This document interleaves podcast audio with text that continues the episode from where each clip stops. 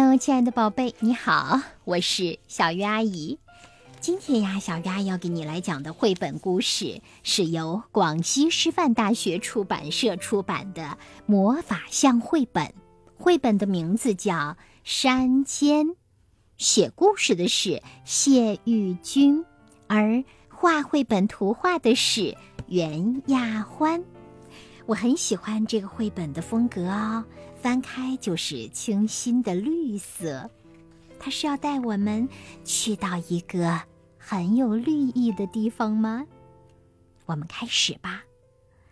山间真寂静呀，我看到一个孩子在妈妈的带领下来到了树林里，而“山间真寂寞”这几个字的旁边有一只探头探脑的小松鼠。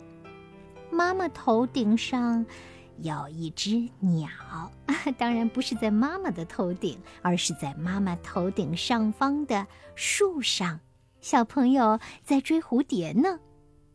嘟嘟嘟，啄木鸟嘟嘟嘟地敲着树干，听得见却看不见。小姑娘伸开手，她想抱住树干，哇！树林里的树干可真粗呀！接着往下翻，喜鹊在建造新家，搭好一根树枝，又赶忙离开，来来回回忙个不停。这是两只喜鹊呢。雄雉鸡长尾巴咯咯咯的叫着叫着，看它胖胖的，一下能飞出几百米。三只雌雉鸡受到了惊吓，大叫着飞了起来。一只鸟站在水杉树顶，叫声清脆，嘎嘎嘎嘎嘎。在下面呀，是好多好多的树呢，水杉树。在树中间，如果你仔细看，可以看到鸟窝呢。天气渐渐的转暖，小虫子纷纷出动，啄食草籽儿的日子过去了。接着呢，苹果树下落叶间生出各种虫子，珠颈斑鸠正在觅食。大约是在四月份的时候，小鱼阿姨在我的小区里也看到了珠颈斑鸠。当时还不知道它叫什么名字呢，只觉得它的模样有些像鸽子。可是呢，脖子的上方，也就是后背头和背部的连接处，脖子处这儿呢是珠颈，像一粒粒小珍珠。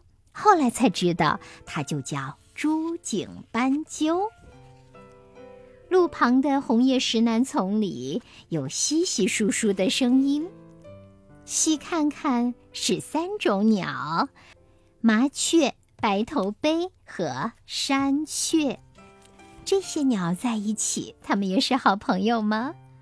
接着呀，小鸟的大军在树丛中流过，你追我赶，起起落落，迅速又轻快。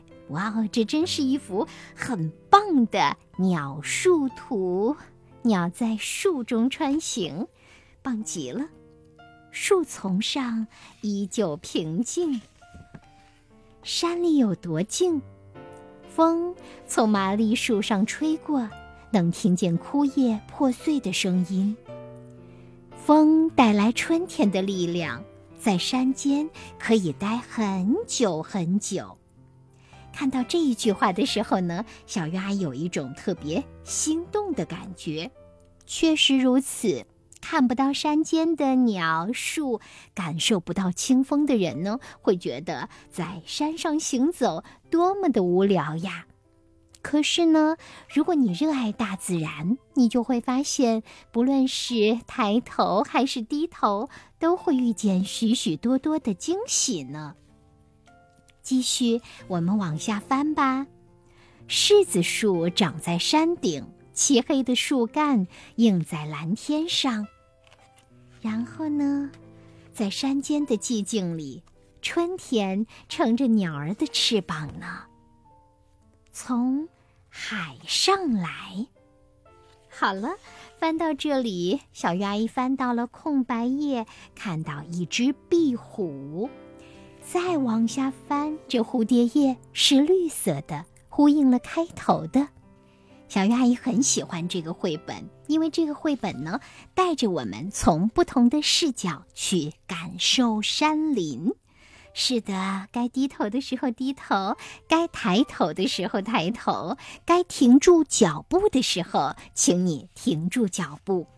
而且呢，不同的视角会有不同的发现。比如说，图中还有妈妈呢，跟小朋友说：“嘘，对，只要做出手势的动作，妈妈就在提醒孩子，在大自然中要保持安静，别惊扰了大自然中的虫、树、鸟、野兽们。”这本书呀，读起来感觉真的特别特别的棒。我呢，也是一个特别喜欢大自然的人，可是平时呢，工作生活都挺忙碌的，不能够有很多的时间去到郊外。因此呢，看这么一本书，静静的让自己的心灵去与自然交汇，也是一种内心的补偿吧。同时呢，这本书里有动态的、静态的画面，这本书里有全貌，还有细节。嗯，带我们呢感受到了方方面面呢，所以呢，这是一本很棒的书。如果有机会，也建议你亲自把它找来读一读。它的名字叫《山间》。嗯，读完书还可以深呼吸一口，仿佛呢闻到了山里清新的味道呢。谢谢你来听小鱼阿姨讲故事，祝你阅读听读快乐。